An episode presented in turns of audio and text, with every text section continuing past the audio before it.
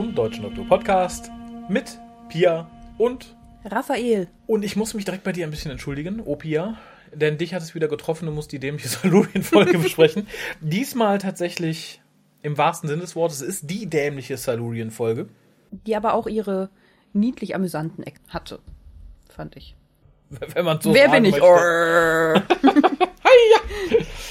Ja, genug der Scharade. Ähm, ihr habt diesen Podcast oder das Thema zu verdanken den Leuten von Patreon, also die Leute, die uns da irgendwie ein bisschen unterstützen, denn die durften wählen und sie wählten dies. Ich habe die eigentlich auf die Liste gesetzt, ursprünglich relativ unbedarft. Beim Gucken ist mir dann aufgefallen, warum die Leute das gewählt haben. die Folge ist wirklich nicht gut. nee. Aber dazu später mehr. Kommen wir zum Üblichen. Unsere Telefonnummer ist die 0211 5800 85951. Unser Twitter-Account findet sich unter twitter.com-hucast. Im Forum von drwho.de könnt ihr vor allem über Dr. Who diskutieren. Das muss mal gesagt werden. Ist relativ wenig los. Facebook ist da doch irgendwie mehr in.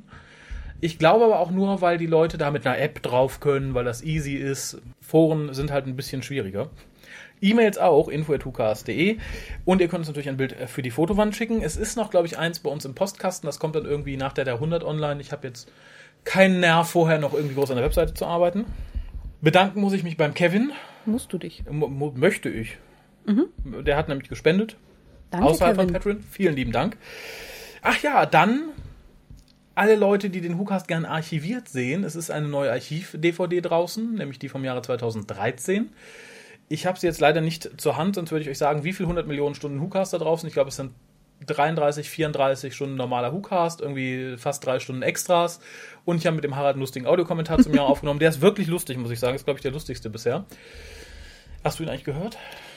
Ähm, nein, aber ich habe euch durch die Wand gehört und es klang sehr lustig. Okay, das lassen wir einfach mal so stehen. Vielleicht ist das ein zusätzlicher Anreiz. Wenn ihr sie haben wollt, könnt ihr uns eine E-Mail schreiben. Ansonsten geht einfach via PayPal über unseren Shop auf der Webseite. Für die Leute auf Patreon verlose ich mal eine. Das muss ich die Tage noch online stellen. Wenn ich das vergessen habe, schreibt mich ruhig an, sagt, hör mal, du wolltest doch. Ich muss euch aber auch noch was erinnern, nämlich am kommenden Mittwoch. Das sollte theoretisch über übermorgen sein, wenn ich das hier zeitig online stellen kann, so wie ich es möchte. Ab äh, 20.30 Uhr sind wir live on air, sagt man. Sagt man heute noch on air, weil eigentlich sind wir eher on Leitung, ne? so on DSL. On Wire? On Wire. Hm. Klingt alles scheiße. Nur on Air ist irgendwie hat, hat was von der großen, weiten Welt. Und da sind wir dann. Der, der, der gute Harald und meine Wenigkeit live. Pia ist leider arbeiten. Ja, tatsächlich.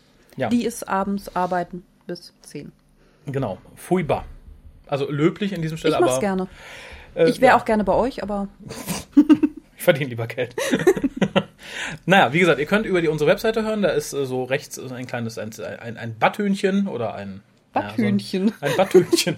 ne? Mafiös. Da könnt ihr halt live drüber zuhören. Ihr könnt aber auch, wenn ihr euch bei dem Dienst anmeldet, der da Mixer heißt, .com. Ich setze den Link auch nochmal auf unsere Webseite.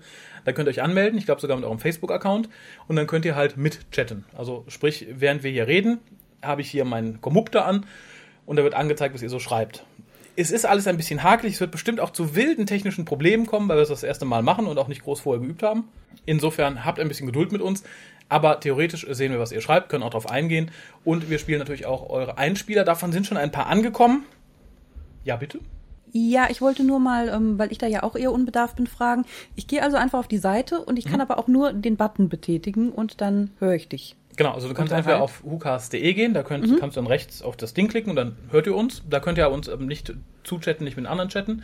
Oder ihr geht auf mixer.com, ich, weiß nicht, ob es Schrägstrich ist, aber wie gesagt, ich verlinke die Adresse nochmal. Da müsst ihr euch dann anmelden, entweder Okay. über eure E-Mail-Adresse oder über Facebook. Und da könnt ihr dann schreiben, boah, ihr stinkt. Okay.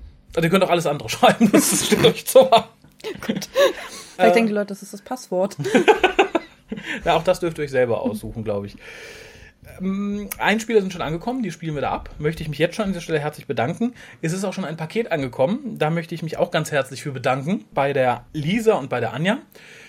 Die haben nämlich gebastelt, was heißt gebastelt, klingt so profan. Die haben etwas erschaffen. und ich habe es schon aufgemacht, weil so Pakete mache ich halt direkt auf. Man weiß halt nie, was sich darin verbirgt. Ne? Zum 300. haben wir dir ein Meerschweinchen geschickt. Wie geht's ihm? Hm. Naja, das erklärt den Geruch. Ich dachte, das wäre Käse.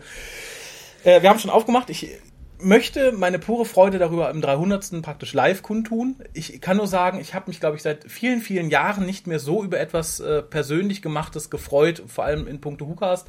Mhm. Da nenne ich mal so als Kategorie, in welche Richtung es geht, das Kissen, was Bob uns eins schickte. Oder auch gern gesehen Geschenke von äh, Lotta. Ja, und äh, ich werde es mit großer Freude aufstellen und das, was dabei ist, auch aufhängen, auch wenn man mir dann durchaus Narzissmus vorwerfen könnte. ja, aber es ist toll. Ja, es ist wirklich toll. Wird dann aber entsprechend gebührlich noch am Mittwoch gefeiert. Mhm. Äh, und ich glaube auch erst nach 20, äh, nach 21 Uhr, weil ich glaube, die beiden Damen sind aushäusig und können erst später. Und die sollen ja die Lobhudelei ein bisschen mitbekommen. Ja. Wobei, für die Leute, die jetzt nicht dabei sind, 300 wird auch anschließend noch normal als normale Folge online gestellt. Zum Nachhören sozusagen. Zensiert. Natürlich. da ist dann, sind dann alle Flüche und, ah, Kacke, wo ist mein Drehbuch, ist dann alles rausgeschnitten. das klingt dann wie eine ganz normale Sendung. Aber nochmal der Aufruf, wenn ihr Einspieler schicken wollt oder auch Post, wobei Einspieler natürlich schöner sind, habt ihr noch bis, ja, bis Dienstag Zeit. Ich glaube, Mittwoch wird ein bisschen knapp. Ne? Okay. Pia nickt. Ja. Vielleicht sollten wir wirklich einen YouTube-Kanal aufmachen. Und noch, noch eine Bitte, ich komme aus dem Bitten nicht mehr raus. Wir haben ja schon zweimal die Aktion für die Pandasworn-Boxen gemacht. Jetzt machen wir es auch für die dritte Box. Aufgenommen ist der Cast leider noch nicht, aber für die Leute, die uns ein Foto von sich mit der Volume 3 siebter Doktor Box schicken, äh, gibt es dann den Podcast zu Ghostlight Juhu. mit Jonas. Ich, ich persönlich freue mich drauf. Juhu. Ich habe die ja, DVD auch. auch schon hier liegen. Dann haben wir noch etwas abzugeben, nämlich die Maxdome Codes aus dem letzten Cast. Da haben sich tatsächlich relativ viele Leute für gemeldet. Mussten wir auslosen. Gewinner sind in diesem Fall die Michaela, die Nadja und der André. André. André. Mhm. Ja, ja, Wegflü. Und die kriegen den Code, wenn sie das hier hören, vermutlich schon längst haben, gekriegt haben, sollten haben. E-Mail-Ding. Okay. Ne? Enjoy. Dann habe ich etwas, da hat mir niemand bei geholfen, darum muss ich das. ja. Gott, das hört sich an wie, ich gehe schon aufs Töpfchen. Ganz allein. Okay, ja. Das, das muss ich jetzt tatsächlich alleine machen, weil mir niemand bei geholfen hat. Weil es relativ kurzfristig war, denn äh, Candy Jar Books bringt seit, ich glaube, seit Februar erschien das erste, eine Reihe von Büchern über den Brigadier heraus. Du weißt es, du hast es hier gesehen. Ja. Ich habe es mit Freude gelesen. Wie gesagt, leider äh, sind weder Pia noch Harald kurzfristig dazu gekommen, es ebenfalls zu lesen. Darum möchte ich kurz und relativ spoilerfrei sagen, wie es mir gefallen hat. Das Ganze ist, wie gesagt, erschienen äh, jetzt im Februar. Der Autor ist Andy Frankham Allen. Er hat schon ein bisschen was im, im Universum geschrieben. Ich habe gerade auf, auf Anhieb nicht parat, was es war. Es waren viele Kleinigkeiten. Ich habe eine Short Story hier, eine, vielleicht ein Big Finish da, ich glaube ein Sachbuch dort. Ich habe sogar ein Sachbuch für Candy Jar Books. Äh, das Ganze spielt zwischen The Web of Fear und The Invasion, also in einer Zeit, wo der Brigadier noch wachsen kann, wo wir auch noch nicht viel wissen. Und natürlich in einer Zeit, wo man eigentlich vermutet, dass relativ wenig Kontakt zum Doktor besteht. Und äh, Candy Jar Books hat die Rechte bekommen von Henry Lincoln und äh, Marvin Haseman. Die beiden haben nämlich äh, The Abominable Snowman und The Web of Fear geschrieben. Und denen gehören halt die Rechte an den Charakteren. Mhm. Insofern ein schlauer Schachzug, der jetzt von einer anderen Gruppe, von einem relativ jungen Verlag kopiert wurde. Die haben sich die Rechte an den Big Finish Companion Arimim geschnappt. Mm. Was ich einfach dämlich finde, Warum kann ich sollte man das wollen? Es ist, glaube ich, einfach Geldmacherei. Ich glaube, du zahlst nicht viel dafür, weil Big Finish nicht mehr nichts mehr mit ihr macht. Die bräuchten auch Caroline Morris dafür. Als Buchform kannst du natürlich verbraten und verbrutzeln, wie du lustig bist. Wie gesagt, ich hoffe, glaube ich, so auf der Dr. Who-Welle ein bisschen zu reiten. Hm das vermutete ich hier ursprünglich auch und dachte, naja, es werden mittelmäßige Bücher sein, die vielleicht wenig durchdacht sind, aber ich bin tatsächlich relativ positiv überrascht. Mm, auf mehrere Sachen. Zum, zum einen finde ich es gut geschrieben. Ich finde den Zeitpunkt relativ gut gewählt, weil halt wirklich noch viel mit dem Brigadier gemacht werden kann. Und was mich total, ja, total kalt erwischt hat, wo ich, dachte, ach krass, es sind relativ viele Bezüge zu Doctor Who, auch zu New Who dabei, wo, wo ich erst nicht gedacht hätte, dass, dass das überhaupt in der Form so einfach erlaubt sei. Äh, als Gegner im ersten Buch ist die Great Intelligence. Ah. Mhm, mhm. Fand ich auch.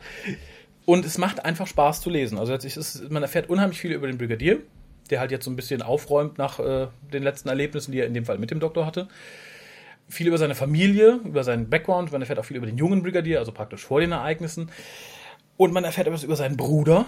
Das ist nämlich äh, eben vergessener Sohn. Mhm.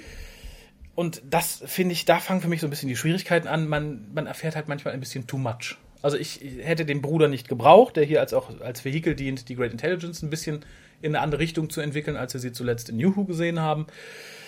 Muss man mögen. Meins war es nicht so ganz. Äh, Finde ich aber auch nicht, nicht schlimm, muss ich sagen. Also man kann es gut lesen, es ist sehr unterhaltsam. Aber wie gesagt, wenn wenn es einem nicht liegt, sagt man, okay, das und das stört mich, sind halt so ein paar Kleinigkeiten. Dann ist man traurig, tut dem Ganzen aber keinen kein Abbruch. Also wie gesagt, ich habe es unheimlich gern gelesen. Und vor allem, weil es ein Charakter ist, über den man halt irgendwie in der Zeit schön, schöne viele Sachen erzählen kann. Und ich mag Mhm. den Brigadier einfach. Wie gesagt, insofern finde ich es ganz toll. Es tauchen viele Charaktere auf, die man schon irgendwie aus Doctor Who kannte in Bezug zum Brigadier. Meistens werden sie nur erwähnt oder spielen am Rande mit. Also wer da recht firm gerade in der Unit-Zeit ist, hat da, glaube ich, noch ein bisschen mehr Freude von. Und wie gesagt, bis auf so ein paar Ausreißer finde ich da auch nichts Schlechtes dran. Also wie gesagt, der, der Plot muss einem so ein bisschen liegen, gerade um die Great Intelligence. Mir lag es nicht, ich finde es aber nicht schlimm. Ähm, ein paar Sachen stört mich, wie das dann erwähnt wird. Der Brigadier hat hier halt so, so eine etwas komische Einstellung zum Rauchen. Er ist halt relativ dagegen und das nehme ich dem Charakter nicht ab, nach dem, was ich in Doctor Who gesehen Nee. habe. Und es sind halt so Kleinigkeiten, aber da kann man, glaube ich, ohne Probleme drüber hinweglesen. Und ich freue mich schon wahnsinnig auf die kommenden Bücher.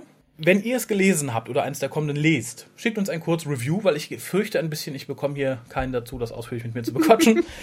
Und äh, für die Leute, die jetzt Interesse haben, haben wir freundlicherweise von Candy Jar Books ein Exemplar zur Verlosung zur Verfügung gestellt bekommen. Dafür müsstet ihr mir bis zum 17. diesen Monats eine Frage beantworten. Okay. Irgendein, denkt euch einer aus. Nein, es ist eine relativ einfache Frage, wenn man ein bisschen nachdenkt. Und zwar, wie viele Tage alt wurde Nicholas Courtney? Tage. Tage. Okay. Und ich möchte auch wirklich die genaue Tagesanzahl wissen. Also jetzt ungefähr 5 Millionen reicht mir da nicht. Also, Also Schaltjahre recherchieren und so. ne, wenn man es sich so schwierig machen möchte, ja. Ein, zwei Tage lasse ich nochmal dadurch gelten, aber weiter weg darf es nicht sein. Man kann natürlich von Hand zählen, wie es manche auch bei den Minuten machen in der Weihnachtsfrage, immer wie viele Minuten Hukas es gibt. Es gibt aber Mittel und Wege, das zu umgehen. Mehr Tipps gebe ich nicht. Kommen wir nun zu etwas ganz anderem, was mir persönlich nicht so gut gefällt. äh, aber ganz kurz, ich setze den Link zu den Büchern auch auf die Webseite, falls ihr euch das mal angucken wollt. Es lohnt sich wirklich, es sind nicht teuer und es ist eine schöne Sache zu unterstützen. Wenn man den Brigadier mag. Ich mag den Brigadier. Aber nun, was besprechen wir? Warriors of the Deep. Genau, die erste Folge der Staffel 21. Sendedatum war der 5. bis 13. Januar 1984. Gesehen haben es 7,6, 7,5, 7,3 und 6,6 Millionen Zuschauer.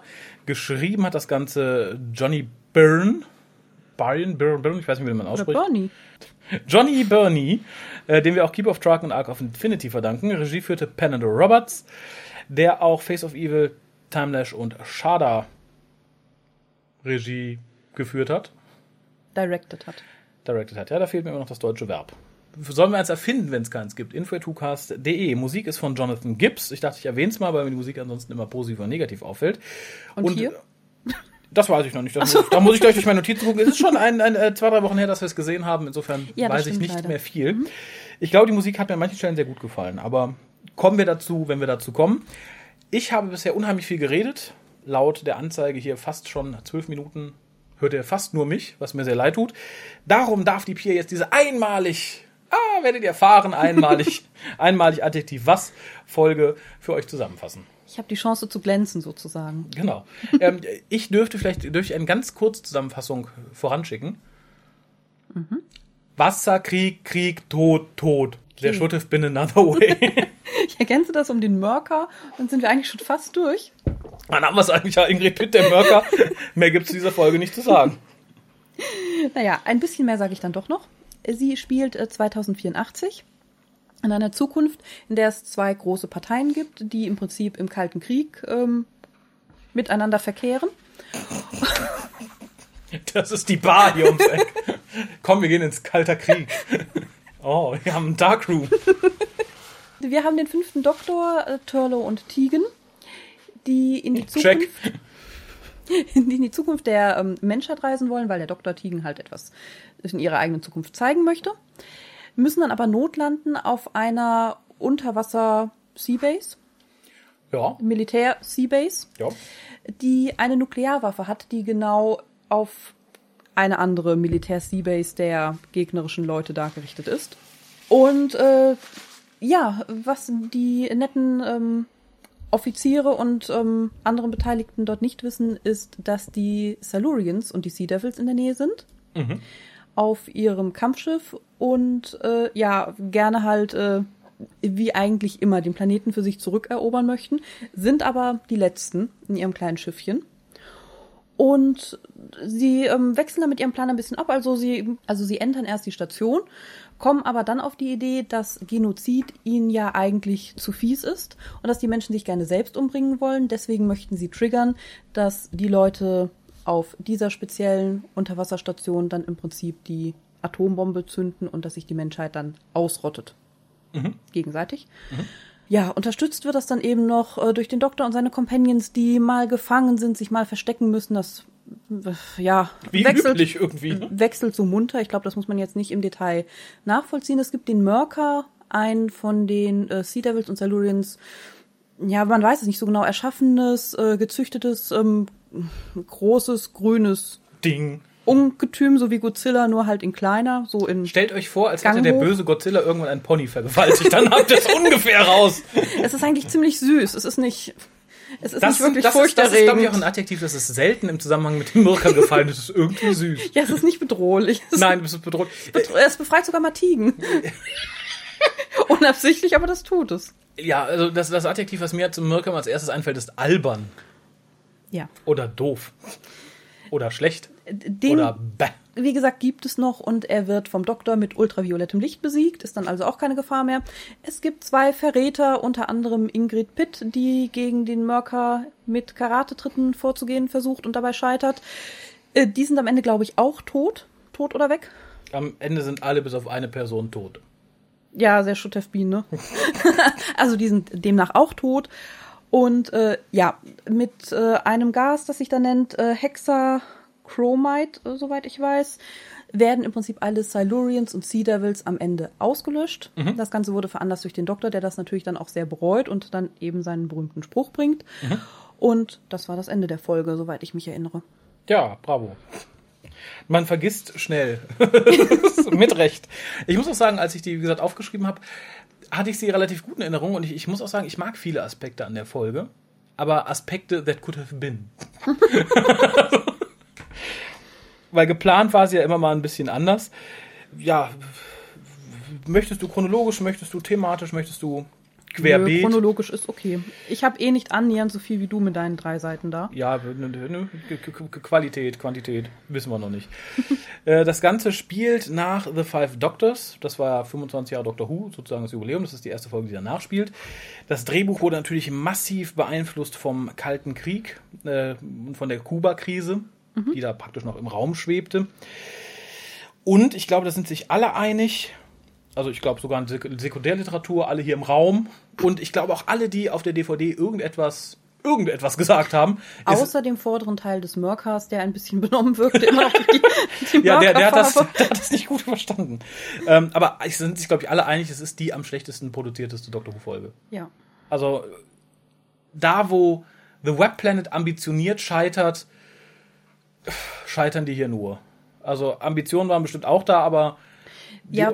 Ne? Wobei das den Umständen damals geschuldet war. Also das Natürlich. muss man dazu sagen. Das war jetzt nicht irgendwie Nachlässigkeit oder fehlende Motivation. Es ging nicht anders. Ich persönlich bin der Meinung, es war einfach der Mut von JNT zu sagen, wir machen es trotzdem. Denn das Problem ist, Margaret Thatcher verkündete Parlamentswahlen, ich glaube vorgezogene, zu der Zeit und darum wurden zwei Wochen Studiozeit gestrichen. Und da hatte man halt ein bisschen weniger Zeit. Ne? Ich erinnere mich, äh, auf der DVD wird das diskutiert. Da hatte auch der Mörker keine Zeit für ein Rehearsal. Der kam da an, sagt, oh, Kostümprobe. Ja, ja, erste Szene, fünf Minuten rein da. Das waren übrigens Leute, die immer in einem Pferd gesteckt haben, Mhm. also vorne und hinten, und die sich damit wohl tatsächlich über Jahre hinweg ihr Geld verdient haben und deswegen auch angeheuert wurden, den Mörker zu spielen, weil sie professionelle Erfahrung Mhm. Darin hatten, Vorderteil und Hinterteil von großen Dingen zu spielen. Ja, von, vor allem von Dingen, die nicht ganz so groß waren wie der Mirka. Also sie Mhm. äh, erzählen auf der DVD auch lang und breit, dass das ein bisschen schwierig war. Ich glaube, der eine hatte einen Monitor auf dem Rücken, der andere hatte ein großes Gestell auf den Schultern und Ja. so weiter und so fort. Der vordere sah nicht, wo er hinlief, der hintere sah Der das halt hintere über sah- dem Bildschirm. genau. Und, äh, ja, aber die tanzten halt da an, weil sie, glaube ich, auch nur kurze Zeit hatten in der Pause, wo sie Mhm. gerade das Pferd nicht spielen mussten. Und äh, ja, da war das Kostüm noch nass. Frisch lackiert mit grüner Farbe. Man sieht auch öfter mal grüne Farbe an den Wangen von Darstellern oder an Uniformen der Offizieren, wenn die gerade so am Mörker vorbeigeschlittert sind. Also ja, ist alles ein bisschen provisorisch. Und auch der Rest ist so provisorisch. Ja, es, es sieht alles sehr locker montiert aus, muss man sagen. Ja. Äh, und sehr hell beleuchtet. Das ist aber auch dem Drehbuch geschuldet, denn man wollte so einen Kontrast setzen zu der sehr düsteren Geschichte. Der Autor selber sagt, er hat sich das so ein bisschen alienhaft vorgestellt. Also stellt euch die Folge mit 25% Beleuchtung vor und den Mirka, der nicht ganz gezeigt wird, dann habt ihr so den Look, den er mir vielleicht vorgeschwebt hat. So haben wir prall ausgeleuchtetes Studio, was natürlich ein bisschen bescheiden aussieht. Wobei jetzt die Mörker bestimmt gut getan hätte und auch den Sea Devils und den Silurians. Ich sehe jetzt aber eigentlich keinen Grund dafür, dass die Seabase nicht besser beleuchtet sein sollte. Ja, soll halt eine alte, vergessene Base gewesen sein, die niemand mehr so wirklich interessiert. Dann ist es aber doof, dass die da die Nuklearwaffen haben. Naja, Kalter Krieg läuft schon Ewigkeiten, ne? Da wähnt man sich ja immer sicher in einem Status quo. Also ich fand die, die fand die Herleitung jetzt nicht, nicht so schlecht. Den, um den Rahmen ein bisschen einzuordnen, während diese Folge lief, äh, kündigten Peter Davison und Janet Fielding an, dass sie die Show verlassen wollen. Peter Davison hielt sich ja damals an die weisen Worte von Patrick Troughton, der ihm einst auf dem Parkplatz sagte, Junge, mach drei Jahre, dann verpiss dich. Hat er dann auch hier getan. Und um direkt mit etwas Positivem zu starten, womit ich jetzt direkt chronologisch anfänglich anfange. Ich mag und mochte die Modellarbeiten an dieser Folge sehr, sehr gerne. Also sowohl die, die Unterseebasis als auch die ganzen späten Modellarbeiten mit den, mit den kleinen Schiffen und so. Fand ich relativ überzeugend für die Ära. Also da haben wir sehr viel Mist vorher und nachher gesehen, der schlimmer aussah. Hier fand ich es insgesamt sehr schön. Designmäßig vielleicht nicht der große Wurf, aber rein optisch hat mir das sehr, sehr gut gefallen. Ja, wobei jetzt die Modellarbeiten nicht so viel Platz eingenommen haben, oder? Boah, so viel wie in anderen Aber- Folgen auch. Ne? Ist, halt, ist halt keine Puppenshow ne? mit Modell. Das stimmt schon. Aber wie gesagt, da, da haben wir auch wesentlich Schlechteres gesehen. Allerdings hat dafür die Maske meines Erachtens total versagt. Wir haben ja hier sowohl die Silurians als auch die Sea Devils. Und die Silurians haben so ein leichtes Makeover bekommen. Und ich finde, sie sehen scheiße aus. Also die Maske ist wesentlich starrer, als sie noch zu Pertwees Zeiten war. Da bewegte sich nämlich noch der Mund, man sah, wer redete. Und weil man das hier nicht mehr sah, musste das Auge blinken, wie bei den Daleks. Und das, finde ich, ist eine absolute Schwachsinnsentscheidung. Natürlich, ähm, man entnimmt den Extras, dass man die Masken umgebaut hat, weil die Schauspieler zu Pertwees Zeiten sich darüber beschwert haben, dass es sehr ungemütlich war und so weiter und so fort. Aber nichtsdestotrotz fand ich die Idee mit dem Auge relativ äh, schlecht. Und die neuen Stimmen sind halt auch so ein bisschen elektronischer. Da könnte man jetzt sagen, ja, die haben sich Implantate reingehauen oder so. Aber für mich wirken die starren Masken einfach billig. Ich, ich finde, sie sehen schlecht aus. Es, es tut mir einfach leid. Können wir dann ähm, jetzt vielleicht direkt auf die Sea Devils vorgreifen? Ja, bitte. Ich, wir müssen uns Dankeschön. jetzt nicht strikt minütlich an den, an den chronologischen Plan halten. Ja, an denen ist einem nämlich etwas ganz eklatantes, Furchtbares, finde ich, aufgefallen. Denn die Sea Devils sind ja die Krieger. Die Silurians sind die, die die Computer betätigen ne, und die Entscheidung treffen. Ja, haben sie jetzt mal so gesagt. Auch die Idee finde ich nicht gut. Ja, aber hier in dieser Folge ist es so. Ja. Und die Sea Devils können nicht laufen. Nicht richtig, geschweige denn sich umdrehen, rennen, irgendetwas machen, was ein Kämpfer kann. Die armen Leute haben halt nichts gesehen ne, und hatten doofe Schuhe an. Die sind furchtbar, furchtbar, furchtbar langsam gelaufen, furchtbar ungelenk. Und du fragst dich, wie die überhaupt irgendwas, also die kannst du eigentlich nur hinstellen, ihnen die Waffe in die Hand drücken und das war's. Wie, wie du eine Krieger, ja, Kaste oder eine Kriegerrasse oder was auch immer haben möchtest, die sich so bewegt. Fand ich absolut unglaubwürdig, fand ich teilweise langatmig, wenn die durch die Gänge dieser, ähm, dieser Militärbasis gelaufen sind. Weil ich gedacht habe, mein Gott, ne, kommt mal, kommt mal zu Potte, Leute. Dafür hatten sie, finde ich, ganz schöne Stimmen. Also die haben ja eher geflüstert. Ja, das, das, äh, waren fand auch ich die, die sie behalten haben, die waren vollkommen in Ordnung. Genau. Und die fand ich dann in Ordnung. Ja, man hat die Masken wohl nicht neu gemacht, sondern einfach einen Abdruck der alten Masken genommen, von der, glaube ich, nur noch eine übrig war, die im Museum stand. Hat dann die Kiemen weggemacht, damit sie ihre dusseligen Samurai-Helme tragen konnten. Und ich finde, im Gegensatz zu The Sea Devils, welches ja die Folge war, in der sie ursprünglich das erste Mal auftauchten, sieht man hier leider, dass der Schauspieler seinen Kopf im Hals des Kostüms hat. Die sehen alle aus, als hätten sie irgendwie Schilddrüsenprobleme. Riesigen Kopf, ja. riesigen Kopf. Ja, wie gesagt, finde ich sehr, sehr schade, weil ich eigentlich die Silurians ganz gerne solo mochte und auch die Sea Devils sehr, sehr gerne mochte in ihrer Folge. Und hier finde ich die einfach so billig verbraten irgendwie. Wir brauchen die, ich meine, das war natürlich die Zeit, wo gerne alte Monster rausgekramt wurden. Hatten wir auch eine Staffel davor. Aber äh, für für den Preis wollte ich es nicht, nee. Nö. Äh, Zumal sie jetzt auch wirklich keine enorme Funktion hatten. Die äh, Sea Devils hatten den Mörker. Sie hatten ihren eigenen Plan. Ne? Und die sind halt die ganze Zeit da über die Station marschiert. Ja, generell ist das Skript sehr, sehr geradlinig. Also es ist wirklich nur Doktor kommt, Sea Devils kommen, Silurians kommen, bisschen Ballerei, alle tot. Es, es gibt nichts groß Mys- Mystisches, es gibt nichts, den großen Verräterplot, der geht auch so ein bisschen unter, finde ich. Ja. Ja, soll ich mal Ja, vielleicht wirklich mal Ja. etwas chronologischer? Muss ich nämlich mal was fragen. Oh. Äh, man kennt auch das berühmte Zitat Time will tell, Mhm. it always does. Vom Doktor, soweit ich weiß. Du hast, glaube ich, ein geflügeltes Wort in England. Ja. Ja. Aber ich ähm, habe mal gegoogelt und Mhm. dieses Zitat wird fast immer nur Remembrance of the Daleks zugesprochen. Mhm. Weil da der Doktor es so gesagt hat. Genau, hier sagt ja aber vorher im Prinzip äh, Turlo schon Time will tell. Mhm. Der Doktor sagt, yes indeed, aboard the TARDIS, it always does. Mhm. Warum war das hier nicht so ein großer Renner wie später bei Remembrance? Eine schöne Szene in Remembrance, wo der Doktor es sagt, in einem schönen Zusammenhang. Hier ist es einfach ein in England geflügeltes Wort, was auf zwei Leute aufgeteilt irgendwann in den Dialog fällt. Okay, vielen Dank. Gern geschehen. äh, zur Modellarbeit möchte ich noch sagen, es wird am Anfang diese komische ähm, Sonde rausgeschickt. Und das finde ich ganz interessant. Ich glaube, es ist auch ein, ein, eines der Extras auf der DVD. Das Ganze ist ein Kit-Bash. Ein bitte was? Kit-Bash. Ein Das heißt, äh, der gute Modelmaker von der BBC hat sich nicht hingesetzt, selber was zusammengeschnöpelt, sondern der ist einfach ins Lager gegangen, hat sich viele verschiedene so Modellbausätze rausgenommen und dadurch irgendwas zusammengebastelt. Ich glaube, in dem im Orbit schwebenden Satelliten ist zum Beispiel auch ein X-Wing verarbeitet, was man relativ gut sieht, fand ich. ja, gut. Mach du mal weiter, ich spring einfach mal dazwischen. Ich, wie gesagt, ich habe ja hier, glaube ich, ein bisschen mehr. Ja, mein nächster Punkt war mir an der Stelle noch nicht so ganz klar. Jetzt kann ich es ein bisschen relativieren, aber trotzdem, es ist ein kleiner Kritikpunkt. Und zwar gibt es dort Maddox, einen Studenten, der, glaube ich, den Grad eines Fähnrichs hat, der wohl nur dort hospitiert. Und ganz viel schwitzt. Ja, eklig ganz viel schwitzt. Und offensichtlich auch der Einzige ist, der einen gewissen Lieutenant ersetzen kann, der aber vorher gestorben ist. Und am Anfang denkt man sich, warum kann nur er das? Es wird dann weiter halt erklärt, ähm, dass er nötig ist, um seinen Verstand mit dem Computer zu synchronisieren. Und dann im Endeffekt halt auch die ähm, Atombombe zu zünden. Genau. Also die Notwendigkeit, selber den roten Knopf drücken zu müssen und die Entscheidung nicht dem Computer zu überlassen. Genau. Trotzdem finde ich es halt ein bisschen komisch, dass es heißt, wir haben nur den einen Studenten, der wohl auch so mehr hier zufällig in seiner Ausbildung da ist und der ist der Einzige, der den ersetzen kann und sonst ist da niemand. Der ist gestorben und äh, jetzt ist da erstmal keiner. Wie gesagt, Finde spricht ich auch ein bisschen, bisschen seltsam. Ja, aber spricht auch ein bisschen dafür, dass man halt äh, nicht damit recht, dass akut irgendwas passiert und die Base halt so ein bisschen vor sich hinarbeiten lässt. Interessant natürlich wäre er als Auszubildender nicht da gewesen. Hätte man jetzt zwei Tage oder einen Tag noch warten müssen, bis überhaupt jemand kommt. Das wäre der ideale Zeitpunkt für einen Angriff gewesen. Ne? Ist tatsächlich schwierig, ja. Da hast du, da hast du natürlich recht.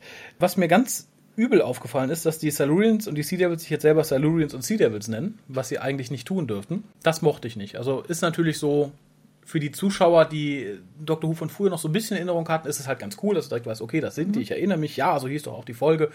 Inhaltlich ist es aber relativ sinnbefreit und das fand ich schade. Ist mir allerdings beim ersten Mal damals gucken auch nicht aufgefallen, da habe ich das einfach so akzeptiert. Diesmal stört es mich dann doch.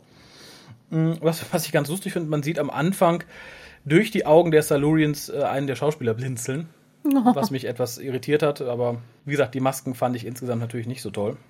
Was mich bei den Silurians ein bisschen irritiert hat, war, dass die bei allen computergesteuerten Vorgängen nur genau zwei Knöpfe betätigt haben. Ja, mit so wurstigen Händen, was willst du anderes machen? Äh, Quatsch. äh. Sei froh, dass ich nicht einfach nur die Hand draufgehauen habe.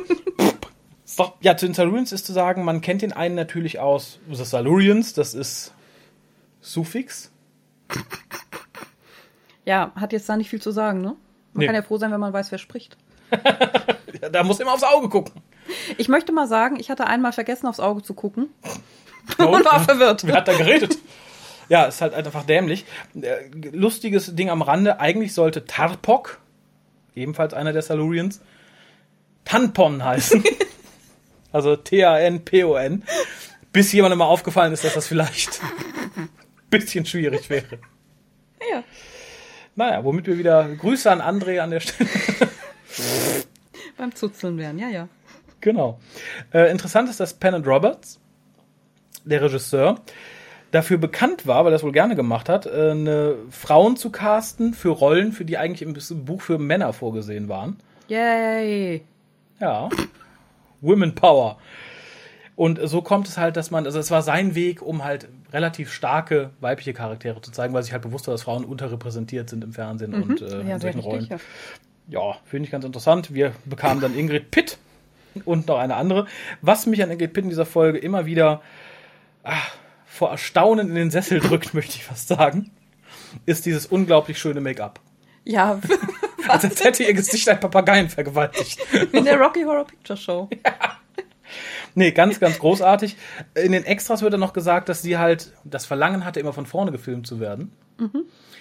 Und das auch wohl hier ein bisschen durchgedrückt hat. Es ist bei den Extras sehr schön zu sehen, irgendwie, dass einer ihrer männlichen Kollegen sagt, äh, ihm wäre das zu Ohren gekommen, dass das immer so ist und er wird das ja nicht wollen. Und dem wird halt eine Szene aus der Folge eingeblendet, wie halt wirklich er nur so leicht im Profil zu sehen ist und Ingrid Pitt praktisch gerade auf die Kamera zugeht. Äh, fand, ich, fand ich sehr nett. Ich meine, Ingrid Pitt ist natürlich auch eine Hausnummer, spielt zum Teil mal Dr. Who mit. Alle Leute, die irgendwie die Hammer-Filme kennen, müssten eigentlich auch sie kennen. Also das ist da nicht, nicht unbekannt. Aber das fand ich schon sehr lustig. Vielleicht hat sie sich auch selbst geschminkt und war sehr stolz drauf. Und das kam dann noch dazu. Seht, seht! Ja, sie dachte an ihr unglaubliches schauspielerisches Talent und das Make-up. Und da dachte sie sich, ne, Kein mich muss man Platz frontal. Genau. Ja, aber Frauen kommen generell gut weg in der Folge. Ja, Denn ja, der Doktor und äh, Turlow sehen sich äh, komplett unfähig, eine Tür zu öffnen. Tegan schafft es. Ich Ja. finde es eine der dämlichsten Szenen in der, der dämlichsten Szenen in, in Episode 1. Der dämlichsten Szenen. es, es, es war ein furchtbarer Gag, ja. Es, ähm, Ja, Aber da kommen ja noch ein, zwei, ne? anders als bei Gwen, die die Tür nicht aufbekommen hat, was ich sehr lustig fand, war es hier geplant und unlustig. Machen wir weiter. Ja. Da bin- wollen wir nicht weiter drüber Ich bin reden. ja schon beim Ende der ersten Folge. Nee, noch ich was? hab, noch- ich hab noch Ah, ordentlich. Ich hab noch, jetzt packt der Raffi mal seine Liste aus. ja, um mal wieder ein Klischee zu bedienen. Ich fand die Musik sehr schön während der Szenen mit den äh, Silurians. Da hat sie mir gut gefallen. Ansonsten fand ich sie eher anstrengend während der ganzen Folge. Aber gerade am Anfang, als die Silurians noch in die, in die glitschigen Höhlen hinabsteigen, um die Schildkrötenkrieger zu erwecken, die übrigens gar nicht so viele waren, wie es da aussieht, sondern einfach vom Spiegel gestanden haben. Und übrigens, ich habe mir aufgeschrieben, das haben sie die ersten 30 Minuten gemacht. Also sie haben sonst nichts gemacht. Sie haben nur ihre Leute aufgeweckt. Ja, ja. Ne? Gemach, Gemach. So schnell sind wir nicht. Gute Pläne brauchen Zeit. Dann, was mir aufgefallen ist, diesmal vermutlich, weil ich schon wusste, worauf es hinausläuft, aber ich fand es halt sehr offensichtlich, dass hier das Hexachromite direkt schon in Folge 1 vorgestellt wird, der gesagt hat, das löscht alles Seeleben aus. Alles, was im Meer lebt, stirbt davon. Winky, winky. Wer greift uns an? Oh, die Vogelmenschen. Scheiße. fand ich halt ein bisschen sehr ähm, Ja, man wusste, was kommt. ja. Äh, Das Ganze ist, äh, habe ich mir hier notiert, ich weiß auch nicht genau warum, beeinflusst von Earthshock, weil das wohl relativ gut wegkam, die Staffel davor. Viele kurze Sequenzen, viel Action, wenig Dialog. Und ich finde, das merkt man hier, versagt das System aber ein bisschen, weil es nicht wirklich Action ist mit den kriechenden Kriegern. Ne? ist halt ein bisschen, wir brauchen Action! Waiting. Ja, ich glaube auch bei solchen Folgen, bei denen man ähm, auf Action setzt und nicht so viel Plot hat, ist natürlich Zeitdruck und schlechte Kulisse doof. Also eine doofe Kombination. Mhm. Ja, Hättest ja. du jetzt äh, Charakterdarsteller gehabt, die einen ähm, Dialog voller emotionaler Tiefe dahin rotzen in zehn Minuten, wärst du vermutlich weitergekommen. Vermutlich, aber was bringt so ein emotional tiefer Dialog, wenn gerade die Schildkrötenkrieger auf die zukriechen, ne? Und dann einst! Oh! Wie ward mir, als ich sah des Krötenkriegers Gesicht! Oh! Ne? Also, ich, das hätte es auch nicht gerettet. Oh! oh, Oh, dann ist in Episode 1 etwas, was mir Janet Fielding noch ein klein bisschen unsympathischer macht. Ist sie ja eh. Und zwar weigerte sie sich aus, ich zitiere, feministischen Gründen, die Szene zu spielen, in der eigentlich Tegan den Aufzugknopf falsch drücken sollte, was dann, äh, ich glaube, Turlow übernommen hat. Frauen und Technik? Ja, so ungefähr. Ich glaube, da wollte sie nicht. Da hat sie gesagt, nee, das ist äh, aus feministischen Gründen sage ich nein. Dabei dürfte sie schon die Tür aufstoßen. ne, ganz schön gierig, das kleine Stück. Ich finde, die sollte für die Emma schreiben. ja, und dann äh, pünktlich kurz vorm Cliffhanger eine der bekanntesten Doctor Who Catchphrases überhaupt, wenn man so nennen darf. When I say run, run. Und das mag ich ganz doll, denn der, der, der Cliffhanger ist einst, als ich war, ein kleiner Raffi, bekam ich geschenkt, oh, von der Insel, verschiedene von VHS überspielte, auf dem Fernsehen aufgenommene Doctor Who-Folgen. Da war auch diese bei. Und das ist einer der Cliffhanger, an den ich mich mit der größten Freude erinnere, weil ich ihn relativ gut inszeniert fand für Doctor Who, vor allem im Vergleich zu siebter Doktor Cliffhanger Cliffhanger. Und das ist, wie der Doktor den Backflip macht runter ins Wasser. Natürlich bricht das halbe Set fast zusammen. kurz vorher. Aber die Szene, wie er dann ins Wasser fällt, fand ich relativ gut und macht mir auch heute noch große Freude. Peter Davison behauptet in Extras ganz kurz, dass er sich mittlerweile selbst überzeugt, dass er darunter gesprungen ist, weiß aber, dass es vermutlich ein Stuntman gewesen sein muss. Ich finde, es ist wirklich ein guter Cliffhanger. Das, ja gut, dass Tigen und Turlo dann darunter glotzen und sagen, nee, lass ihn schwimmen, der trinkt bar. Das nicht, aber der Sturz war toll. Und dann, dann dieses leichenhafte wieder hochkommen, fand ich schön. Ich hätte auch da den Cliffhanger belassen. Äh, ja, fand ich auch. Den Cliffhanger an sich fand ich aber sehr unlogisch. Also der Doktor wird ja in die Enge getrieben, er dreht sich nochmal kurz um und ist kurz abgelenkt. Ja, ja. Und dann fliegt er da runter, man weiß nicht, warum er abgelenkt ist. Ja, es, es sieht halt aus, wenn er möchte nochmal nach Teague und Turlo gucken, aber es sieht eher aus, als würde er ihnen zugrinsen und winken wollen. Ja, ein bisschen und dann so ein Salto rückwärts über die Brüstung genau, machen. aber den, den Salto rückwärts fand ich halt, wie gesagt, sehr gut. Den fand ich gut. Ähm, dass dann äh, Tegan danach Doktor Doktor schreit, hätte ich sinnvoller gefunden. Sie hätte es vorher geschrien, dann hätte er sich ja umdrehen können, Genau. sorgenvoll und dann nicht hüpfen, aber fallen können. Und äh, warum jetzt Torlo dann meinte, ne, der ist nicht mehr zu retten, der ist tot. Hat Turlo immer nur, das darfst du nicht vergessen, er wollte den Doktor ja töten, er hat eigentlich auch keinen Bock, der möchte da weg. Dem ist das zu gefährlich. Ja, aber hat sich mir jetzt auch nicht so erschlossen. Ich meine, der Sturz war jetzt nicht so tief. Hätte man ja noch mal gucken können, ob der nicht vielleicht doch, ne? Zumal er ja dann auch regenerieren müsste. Naja, das weiß man nicht, er kann ja auch tot sein, ne? Bedenke, der Undoktor ist ja auch ersoffen in Turn Left. Ja. Ne? Ja, äh, Ne? Ne? ich fand's schön, aber trotzdem so ein bisschen, ne? Ein bisschen mau. Ja. Ich persönlich wäre auch gesprungen und hätte versucht, ihn zu retten, aber ne, drauf geschissen, wenn du einmal weißt, wie die TARDIS fliegt, bist du da weg. Hätte einen auf Thomas Brewster gemacht. Äh, Peter Davison erzählt dann voller Freude in Extras auch, wie kalt das Wasser war, in dem er in den darauffolgenden Szenen unter Wasser geschwommen ist. Finde ich für Doctor Who auch relativ gut, so Unterwasseraufnahmen. Das, das wirklich des Doktors, der schwimmt und nicht einfach eines Monsters oder so und auch keine Trickaufnahmen, sondern dass man wirklich den Schauspieler nimmt, ins Wasser steckt und eine Unterwasseraufnahme macht. Finde ich im Rahmen der begrenzten Zeit was, wobei das nicht im Studio war, sondern natürlich eine Außenaufnahme, aber relativ gut. Ja. Das, ich, ich glaube, es sind neben den Modellaufnahmen die schönsten Szenen in, in, der ganzen, in der ganzen Folge. Für mich ist der Mörker am schönsten. Nein, ich mag den wirklich, aber gut.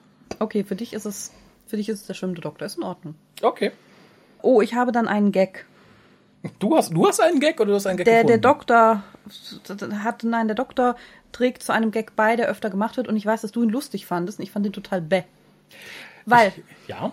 ja, dazu möchte ich sagen, getragen werden dort ziemlich eklige Plastikanzüge. Oh, ja, du hast auch die Extras gesehen, ne? Ja.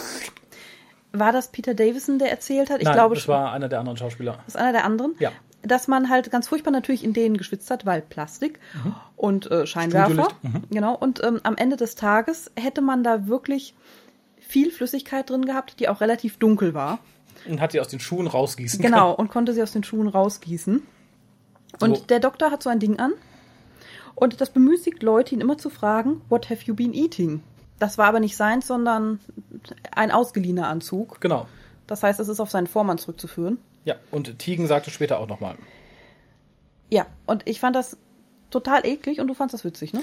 Ich fand es ganz witzig, weil es vor allem nicht, soweit ich weiß, nicht geskriptet war, weil Peter Davison immer versucht hat, gerade in dieser Zeit ein bisschen Humor wieder reinzubringen, weil ähm, nachdem JNT übernommen hatte, ist natürlich Doctor Who in so ein bisschen Ernstrichtung gegangen, weil natürlich vorher das etwas Bekloppte von Tom Baker nicht gefallen hat.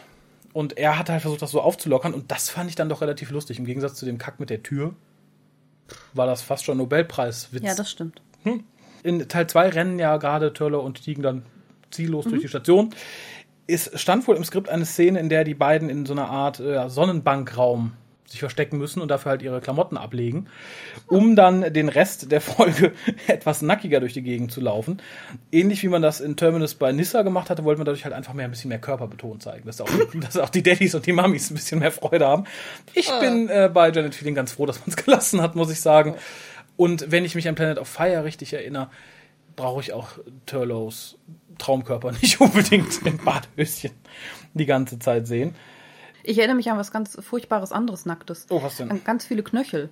Ach ja, aber bei den, ja, Weil irgendwann ist mir dann mal aufgefallen, dass ganz viele Offiziere da Slipper ohne Socken getragen haben. Das war wohl da der letzte die Schrei. Standarduniform. ja, äh, zu der Standarduniform Slipper ohne Socken zu tragen, sodass man die Knöchel sieht. Ich weiß nicht, was man sich da gedacht hat beim Militär.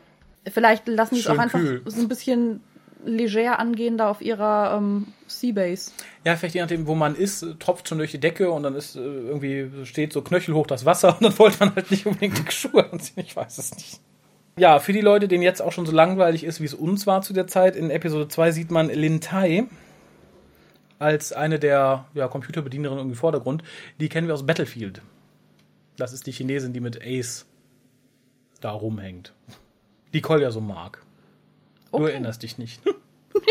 nee, doch nix. Was ich ein bisschen seltsam auch sehr vom Skript hingebastelt fand, war, dass man die TARDIS einfach nicht zugemacht hatte. Ne? Nur damit die anderen da reingucken können und sagen, boah, krass hier. Habe ich mir auch aufgeschrieben. Sehr schön. Ich glaube, für Episode 2 habe ich sonst auch nicht mehr viel. Ich näher mich so dem, dem Ende. Was ich ein bisschen seltsam fand, war, dass die Strahlenschutzanzüge, das sind besagte Plastikanzüge, die du sagst, natürlich aus produktionstechnischen Gründen vorne offen waren. Das heißt, damit du das Gesicht der Leute sehen konntest und die Kamera es nicht spiegelte, hatte man vorne ein Loch. Ist bei Strahlenschutzanzügen ein bisschen doof, oder? Na, nee, mir geht's gut. Nee, nur mein Gesicht ist verstrahlt. Rest, ich kann noch Kinder kriegen, aber ich sehe dich nicht. Das war eine ganz fortgeschrittene Technologie. Die hatten eigentlich so einen Schutz drin, den hat man nur nicht gesehen. Natürlich. Ne? Aber die Plastikfolie am Rest den Kopf, die musste sein. Hat nicht, ich glaube, Peter Davison selbst gesagt, ähm, er hat sich das Recht herausgenommen, keinen Helm zu tragen. Nee, einer Oder der Leute, die den? Helm tragen mussten, hat gesagt, Peter Davison als, Haupt, als Hauptdarsteller hat sich das Recht genommen, so einen Helm nicht tragen zu müssen. Ja, ich wusste doch, irgendwas war da. Mit Recht. Episode 2 endet dann mit dem, einem der größten Highlights, zumindest für Pia. Der Mirka kommt. Und ja, es, ändert, es endet leider nicht nur damit, dass der Mirka kommt, sondern es endet fast damit, dass Mirka Tigen hilft, unter der Schaumstofftür hervorzukriechen. Ja, das ist ja aber nicht das Ende, das ist dann der Anfang der nächsten, oder? Sonst hätten wir ja keinen Cliffhanger. Ist es das? Ich weiß es nicht mehr. Ich habe das so verdrängt, wann, welch, welcher Kack wann kam. Ich glaube schon. Ja, Sonst ist ja die Spannung weg. Interessant ist die Geschichte, dass ähm, die Szene, bevor die Szene gedreht wurde, musste der Mirka natürlich irgendwie hinter das Tor. Man hatte dann die Pferdemenschen im Mirka-Kostüm praktisch da reinbuxiert. Und dann ist ihnen aufgefallen, darin können sie sich nicht drehen. Das heißt, die haben die armen Leute nochmal rausstratzen lassen, dann mussten sie sich umdrehen und wieder rückwärts zurückwandern. Was wohl ein tierischer Akt war, ähnlich wie das Anziehen des Mirka-Kostüms, weil die da wohl die Beine nicht gerade machen konnten und wenn sie einen Fuß ganz drin hatten, passte der andere nicht mehr rein. Das heißt, die mussten gleichzeitig irgendwie mit beiden Beinen, muss ein ungeheures Theater gewesen sein. Und wegen der frischen Farbe muss es auch ähm, sehr streng gerochen haben und muss ja auch ein bisschen dusselig wohl gemacht haben. Ja, der eine hat es bis heute nicht. Genau, der Mann, der das Hinterteil gespielt hat, wurde sehr häufig interviewt. Der hat also ganz viel ähm, Screentime in den Extras. Während der Mann, der vorne drin war, ja, einmal kurz irgendwie und da wirkte halt auch ziemlich äh, verwirrt wie aus dem Altenheim rausgekarrt und ähm, ne, sagen Sie mal ein paar Worte. Äh, Nee. nee. Mirka. Ansonsten fand ich den Mörker sehr niedlich. Tatsächlich. Kein bisschen bedrohlich, aber sehr, sehr niedlich, ja. Nee, ich nicht. Ich finde den Mirka durchweg doof. Ich finde die Idee des Mirkers gut, ich finde die Umsetzung bescheiden. Was mir immer noch nicht ganz klar ist, Und statt scheiden hätte ich gern Schissen gesagt, ja? okay, äh, wie der Mörker eigentlich kontrolliert wurde. Ja, kontrolliert und vor allem, wie die kommuniziert haben.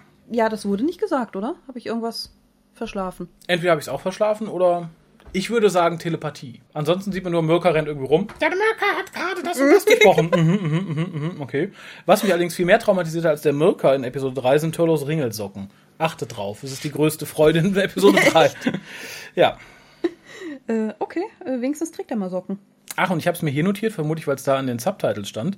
Die Uniformen, von denen du redetest, also sprich diese, diese Suits, waren so warm, dass die Schauspieler extra Geld bekommen haben. Cool, Die das- Zuschlag? Ja. Ach ja. Ja. Hitze, Hitzezuschlag oder ne, für ich Unannehmlichkeiten. Ich vermutlich auch, wobei ich mich bei Dr. Mal frage, wie viele Kostüme gab es, bei denen man das nicht hätte zahlen müssen. Also ich glaube, das war ja alle Nase lang so. Allerdings sind wenige Sets so hell beleuchtet worden. Insofern war es noch nicht wirklich extra wärmer. Äh, Im Zusammenhang mit dem Mörker habe ich mir noch aufgeschrieben, dass er auch beschossen wird von den Offizieren, die da auch ewig in einer Reihe rumstehen. Genauso, glaube ich, wie wenn sie mit den äh, Sea Devils ähm, Oh ja, da habe ich. kämpfen. Ja, da, aber das darfst du gleich. Also sie stehen da, schießen auf den Mörker und irgendwie wirkt es wirklich sehr, sehr unecht. Also, dass die Waffen jetzt in der Zukunft vielleicht nicht unbedingt einen Rückstoß haben, ist okay. Es sind ja auch Laserwaffen, müssen sie ja nicht. Man hört halt so ein komisches Geräusch, das aber auch nicht so wirkt, als käme es direkt von den Waffen. Man sieht, dass es beim Mörker raucht.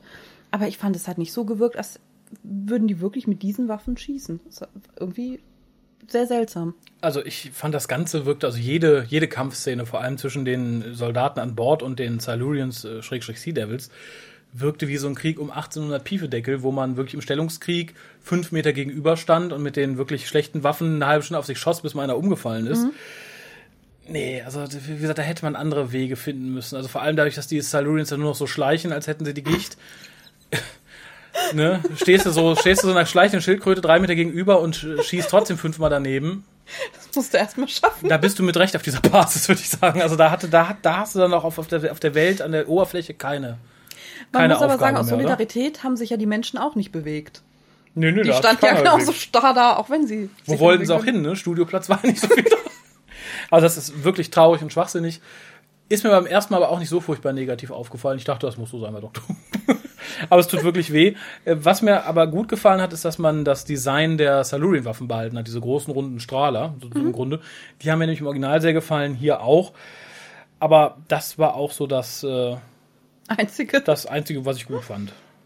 musst jetzt noch, musst jetzt noch erzählen, was die Ärztin macht. Darf ich? Ich habe es tatsächlich als nächsten ja, Punkt du musst das, aufgeschrieben. ja, du musst das erzählen. Weil du hast es mir schon, bevor ich das geguckt habe, erzählen gesagt, achte drauf, achte drauf. Du weißt auch genau, wann es soweit ist. Und es war so. Ja, also für die Leute, die die Folge nicht gesehen haben, ich, ich sage euch, guckt euch an. Es lohnt sich allein wegen dieser Szene. Und zwar müsst ihr euch vorstellen, da kommt dieses zweieinhalb Meter große grüne Pferd, wackelnd, weil natürlich ne, mit Gerüst auf den Schultern ist es nicht die stabilste Konstruktion, wackelnd ums Eck. Dann kommt Ingrid Pitt mit ihrem vergewaltiger Papageiengesicht in einem wirklich hübschen Outfit ums Eck und in einem Anfall von Ultrarealismus nimmt sich der Charakter von Frau Pitt heraus, das grüne Pferd mit Karate besiegen zu wollen. So, das Ganze wird noch viel trauriger, wenn man diese Szene wirklich sieht, weil sie nimmt ein Bein hoch, macht Heia! kriegt einen Elektroschock, fällt um, ist tot. Und es ist fast bittere Ironie, wenn ich folgenden Satz vortragen muss, der auch in den Commentary Subtitles stand. Ich glaube ihn aber irgendwie. Der Karatekampf gegen den Mirka war die Idee von Ingrid Pitt, denn sie hatte Martial Arts Erfahrung. ja. Bruce Lee ist nichts dagegen. Hey! Bruce Lee gegen Mr. Ed. Teil 2. Dann geht's weiter mit den Silurians, die halt immer noch irgendwie zum Kampf verschleichen. Diesmal sieht man aber dann ganz eindeutig, dass die Schlaghosen tragen Ja. und dass in mehreren Szenen die Masken hinten nicht ganz dicht sind und man halt sieht, wo die Masken hinten ins Kostüm gesteckt hätten werden müssen, aber nicht geworden sind. Ist aber, wie gesagt, auch, ich wollte gerade sagen, ist aber natürlich auch der wenigen Zeit geschuldet. Es sind wirklich viele Szenen drin, die halt nicht geprobt wurden. Man sagte, mach das jetzt, zack, zack, zack, Wir können weiter. nur einmal es fehlen zwei Wochen. Also den Mut muss man schon bewundern, ob es geklappt hat oder nicht. Würde ja, glaube ich, ansonsten jetzt auch nicht so arg stören. Wenn jetzt sonst alles, ne? Wenn die Story vielleicht anspruchsvoller wäre oder so, dann wird man darüber hinwegsehen. So sagt man natürlich, da schleichen die jetzt schon irgendwie zwei Stunden durch die Gegend. Das tun sie tatsächlich. Ich meine, Schildkröten, ne? Was war was war da? Aber nicht, nichtsdestotrotz. Äh, das Ganze, ja. Ich habe eine Überleitung. Ach, Wer nämlich nicht mehr schleicht. Tigen schleicht nicht dauerhaft. nee, die hat aber Fuß, aber das wird schnell besser. Das wird ne? ganz schnell besser. Die lag ja erst unter einer Tür, auch der Doktor konnte ihr nicht helfen. Dann tritt der Mörker, aber auf einer Seite unabsichtlich drauf. Tür fluppt hoch. Oder Tür oder Wand, ich weiß es gar nicht mehr genau. Mhm. Tür. Stahltür. Stahltür, okay. Mörker tritt drauf, guckt ein bisschen doof, aber Tigen kann sich natürlich befreien dann. Mhm. Und ähm, sie humpelt am Anfang noch. Und das wird dann auch besser. Man denkt sich, Mhm. okay, ja, ne. Aber irgendwann hört es vollständig auf. Und ich weiß jetzt nicht, in welchem Zeitrahmen die Folge spielt, aber lass es eine Stunde sein oder so. Kann also nicht sein. Fand ich ein bisschen komisch. Ja, aber es hat eine ganz einfache Begründung. Welche? Wie widerlich antifeministisch wäre es gewesen, wenn man sie länger hätte humpeln lassen. Genau. Als würden Frauen humpeln. du dreckige Sexistin. Das Ganze endet dann mit dem Tod von Nielsen, glaube ich. Und der hat danach äh, auch eindeutig grüne Farbe am Ärmel, nachdem der Mirka über ihn hergefallen ist. Man Ja. könnte natürlich sagen, der Mirka sabbert einfach unheimlich viel in grün. Es gab aber wohl ganze Szenen, gerade in Teil 3 und 4, in denen Peter Davison und Janet Fielding nur von einer Seite gefilmt werden durften, weil die rechte Seite halt grün verschmiert war, nachdem sie den Mirka berührt haben. Dafür finde ich, ist es relativ gelungen. Wenn du sagst, wir haben keine Zeit, es nochmal zu drehen, ihr seid halb grün verschmiert, nehmen wir es halt so auf. Da muss ich den Regisseur dann tatsächlich ein bisschen loben. Ja. Wir haben, glaube ich, gar nicht gesagt, warum die beiden, also die Ärztin und Nielsen, überhaupt böse sind. Es sind Oder- Ausländer. Es sind welche von dem anderen Block im Prinzip, äh, von, den, von der gegnerischen Seite, Die Russen. sozusagen. Ja, und die haben den armen Studenten so manipuliert, dass er eigentlich für sie arbeitet halt. Er hat auch jemanden umgebracht dann ähm, und wollten dann halt ihn ja unter ihrer Gewalt wissen, weil er ja derjenige ist, der sich mit der ja, Atomwaffe nicht verbinden kann, mit dem Computer verbinden kann, die Atomwaffe zünden kann, so. Und die versuchen dann halt am Ende, als alles zugrunde geht, äh, abzuhauen in irgendwelche Rettungskapseln oder so. Und ja, dabei begegnen sie dann halt auch dem Mörker und den Sea Devils. Nur falls sich jemand wundert, warum wir sagen, die waren böse. Die waren Einfach böse. per se, wir brauchten noch irgendwas Böses auf der Station. Ja, in der Episode 4, es ist übrigens interessant, ich, meine Notizen werden immer kürzer gegen Ende der Folge, weil halt das meiste, was man sagen kann, sind so Allgemeinplätze und die haben man halt am Anfang schon gesagt. Und interessanterweise werden die Fehler immer mehr, ähnlich wie bei Sharda, wenn man sich die Rekonstruktion anguckt mit Tom Baker. Gegen Ende, also gegen den hinteren Episoden, immer weniger Szenen existieren und immer mehr Tom Baker erzählt. War scheinbar hier immer weniger Zeit da, um den Rest zu drehen. Und es sind halt viel mehr Sachen, wo ich sagen würde, oh Gott, das kann man doch so, hätte man nicht stehen lassen können. Ähm, das, der große Showdown ist dann praktisch auf der Brücke dieser Seabase, also im Endeffekt dem einzigen großen Raumcomputer, den wir gesehen haben. Und die Sea Devils gehen halt von der Brücke ab, nachdem da alles erstmal geregelt ist. Und die Schauspieler stoßen tatsächlich aneinander. Zwar also punk, punk. Ich denke so, aha, lasst mal so stehen. Die sehen natürlich nichts, die armen Schweine, aber das hätte man normal noch drei, vier Mal vielleicht drehen können, aber wenn keine Zeit ist. Und da wird es dann halt wirklich auffällig, wenn man vorher bei so ein paar Sachen wirklich hingucken müsste. Aber das ist schon äh, hart. Ja, das stimmt. Ich habe noch eine Kleinigkeit, das ist jetzt nicht so hart wie Schildkröten, die sich umrennen, aber ich fand es trotzdem ein bisschen unlogisch. Und zwar sind äh, Turlo, Tigen und noch jemand, der mir jetzt gerade entfallen ist, kurze Zeit eingesperrt. Bulik? Das War kann sein. Kann sein. Und äh, Turlo hat eine Idee, wie sie entkommen können. Er öffnet nämlich einen Luftschacht, legt das Gitter des Luftschachts in den Gang und zieht den Stuhl wieder weg. Es wäre doch leichter, wenn er das Gitter rausgenommen hätte, sodass man schön durch den Gang kriechen kann, den Stuhl aber da gelassen hätte, damit man auch hochsteigen und in den Gang reinklettern kann, oder? Eigentlich schon. Macht das nur ich so, wenn ich entkomme. Vielleicht hat er Anlauf genommen und einen Fliegflug reingemacht. Ja gut, aber es waren ja noch zwei Leute da, die vielleicht auch nachkommen wollten, ne? Fragt mich nicht. War halt keine Zeit mehr, ne? Okay, aber fand ich ein bisschen. Da hat mich auch, glaube ich, langsam die Lust beim Gucken verlassen. Was mich dann aufregt, ist, dass die Silurians zufällig ein Gerät dabei haben, was halt diesen, diesen Sync-Operator nutzlos machen Ach ja. muss. Den brauchen wir nicht mehr. Und zufällig hat die seit Milliarden Jahren schlafende Rasse von Echsenmenschen genau das Gerät, was wir jetzt brauchen, um diesen Atomkrieg aufzulösen. Das, finde ich, war dummes oder faules Schreiben. Also natürlich muss man irgendeinen Workaround finden, aber so, also da hätte man auch sagen können, wir haben ja einen Knopf mitgebracht, da brauchen wir nur draufdrücken und es geht. Fand ich schade. Was ich allerdings sehr gut fand, optisch, war dann die Reaktion auf das Gas, wo dann halt der ganze schaumende Glibber aus den Silurians raus spritzte und lief. Das fand ich relativ shocking. Ja, vorher, bevor sie äh, mit ihrem Glibber und so weiter, ne, äh, müssen sie ja den Kommandanten mehrere Male missbrauchen für ihre Pläne mit wegen des Handabdrucks oder so. Ich weiß nicht mal, Handabdruck, Daumenabdruck, irgendwas. Und ich weiß nicht so genau, was ich davon halten soll. Dieser Mensch steht da und er will das natürlich nicht. Er weiß aber, er muss ihnen helfen, er hat keine andere Wahl. Und macht die ganze Zeit irgendwie nur so ein klingonisch ehrenvolles Gesicht. Ich weiß nicht, ob ich das für eine gute schauspielerische Leistung halten soll oder. Das kannst du dir anderes. aussuchen. Ich fand es ein bisschen, bisschen einfach. ich fand's nicht so toll. Was ich dann ein bisschen dämlich finde, und da gebe ich äh, Turlow sehr recht, der dann dem Doktor entgegen. Der Doktor versucht, die Silurians so zu verteidigen gegenüber den Menschen. Und Turlow sagt ja, aber es macht ja keinen Unterschied, was sie jetzt vorhaben. Sie wollen hier einen Genozid begehen. Ob sie jetzt vorher gefoppt wurden oder nicht, das ändert da nichts dran. Ich finde, da, da hat er schon ganz recht. Jo. Und Ja. wie gesagt, das finde ich dann auch schwierig, also zu rechtfertigen von des Doktors Warte aus. Ja, ich fand auch die Idee von wegen, ähm, wir tilgen die Menschen jetzt gar nicht mehr durch Völkermord von diesem Planeten, sondern wir lassen sie das selbst machen.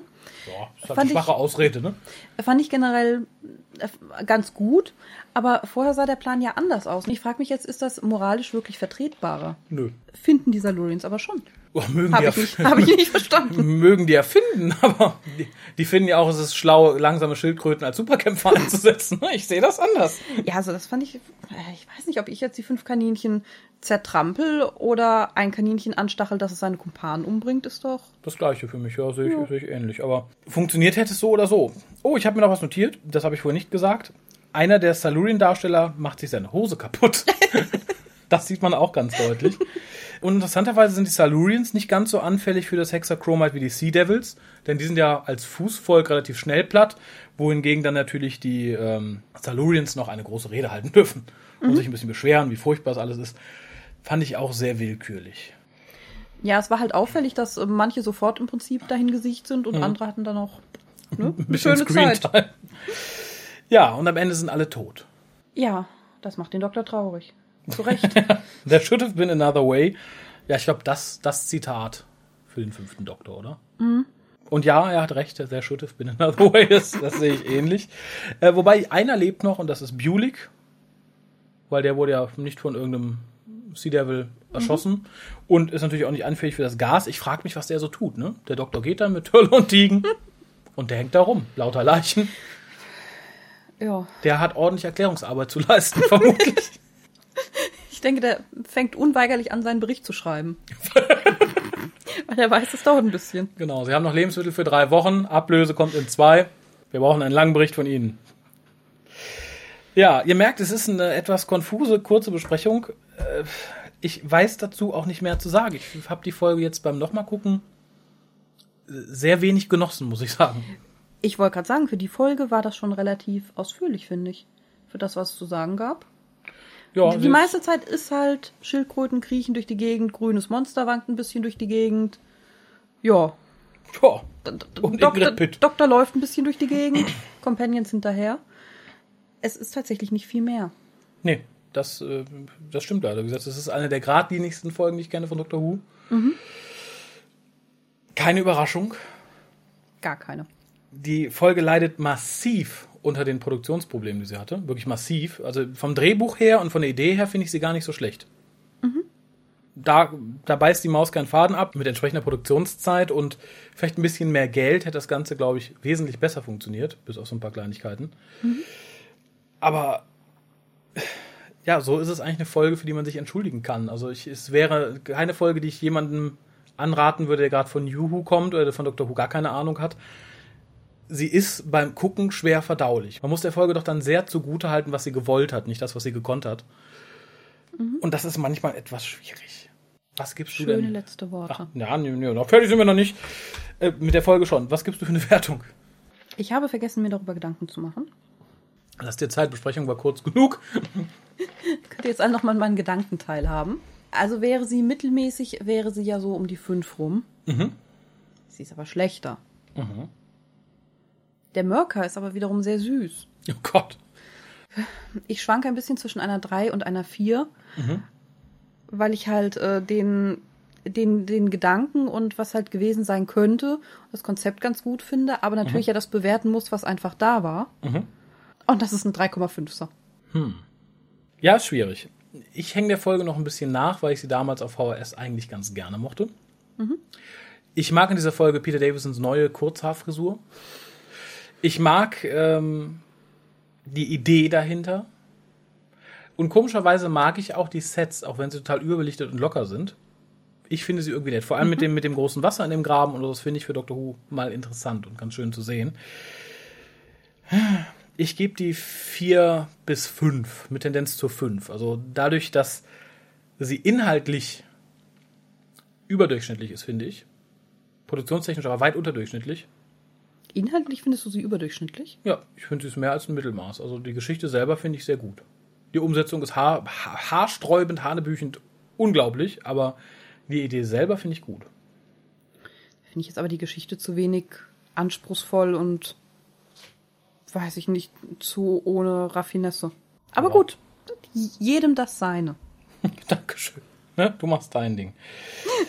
äh, ja, zur DVD noch ganz kurz. Audiokommentar von Peter Davison, Janet Fielding, Eric Saward und Matt Irwin. Habe ich nicht gehört, kann ich nicht viel zu sagen, aber Eric Saward höre ich mir auch nur sehr ungern an. Das ist äh, die Lester-Keule, ne? Genau.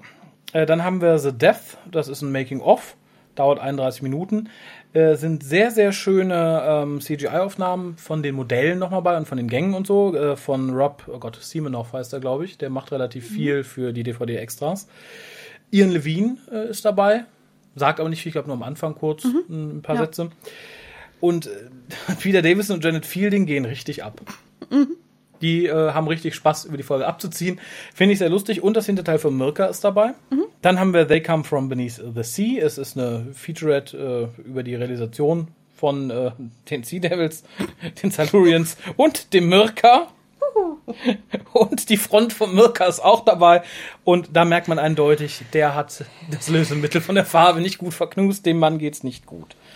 Selbst heute, viele, viele Jahre danach nicht mehr. Science in Action, da redet der Mensch, der die Special Effects gemacht hat, über seine Arbeit. Da sieht man auch viel von mit den, mit, den Modellen und so. Und generell ein bisschen was mit was für Materialien sie arbeiten. Ist halt so eine Science-Show, glaube ich, in Großbritannien. Trailer und Continuities sind, glaube ich, vier Minuten. Finde ich immer ganz nett. Muss man natürlich nicht haben. Und es ist ein Easter Egg drauf, auch von Matt Irwin, der halt weiter über die Modelle redet. Ist jetzt auch nicht, ist ganz interessant. Ich mochte die Modellarbeiten ja, aber ist nicht jedermanns Sache, ne? Pia wird sich's nicht angucken, glaube ich. Dauert auch, glaube ich, nur vier Minuten, ist relativ informativ für die Leute, die es mögen. Ja, insgesamt schönes DVD-Release, finde ich. Vor allem, weil es sehr lustig ist. Vor allem, wenn man die Folge nicht mochte, ähm, ist man da, glaube ich, auf einer Linie mit fast allen Beteiligten. Ich glaube, es gibt nur eine Person, ist es der Regisseur, der das Ganze noch irgendwie zu retten versucht. Dachte, ja, das war ja ganz nett. Und da haben wir ja relativ gute Arbeit geleistet. Ja, ich erinnere mich. Ich weiß auch nicht mehr, wer das war. Genau, es ist äh, einer, der irgendwie, der tunlichst äh, die schlechte Produktion umgeht. Ja, ja. Der halt Alle anderen sagen, das war- ja, aber nee, er und lachen schon, wenn man sie danach fragt. Mhm. Und er schweigt das so ein bisschen tot, ja. betont, so was ganz nett war. Und ja, aber nichts für. ne. Also wenn ihr jetzt sagt, ich möchte mal was vom fünften Doktor sehen, stellt's hinten an. Aber gerade die Extras sind lustig. Es ist durchaus unterhaltsam. Ein bisschen langwierig manchmal. Ja. Jo. Die Extras machen die Folge ein bisschen wett. Ja, das stimmt. Wir haben noch ein bisschen Post, nämlich eine Postkarte. Es ist eine schwarz-weiße, obwohl eher Sepia. Und zwar aus der schönen Stadt Dresden. Und die Pier da vorlesen, was auf der Rückseite geschrieben steht. Es ist nicht viel. Aber es war auch nur ein Kurztrip, wie ich sehe. Hallo, liebes Hukas-Team. Viele Grüße von meinem sonnigen Kurztrip nach Dresden. Gruß, Franziska. Vielen lieben Dank, Franziska. Ich finde die Karte sehr schön. Ich mag Ja. so Karten mit gezacktem Rand. Sehr geschmackvoll, ja. Die ist wirklich hübsch. Ja, geschmackvoll trifft und es ist auch ein schönes Papier. Ja, fühlt sich schön an. Vielen lieben Dank. Kommt auch mit an die Postkartenwand, würde ich fast sagen. Hätten wir sowas. Aber es kommt erstmal in die Schublade zu den anderen, die dann irgendwann nach der Renovierung hier mal aufgehangen werden. Mir bleibt nur übrig, mich bei der Pia zu bedanken. Ja, gerne doch. Mich bei euch zu bedanken, dass ihr das durchgestanden habt. Es ist wirklich keine besprechenswerte Folge irgendwie, finde ich.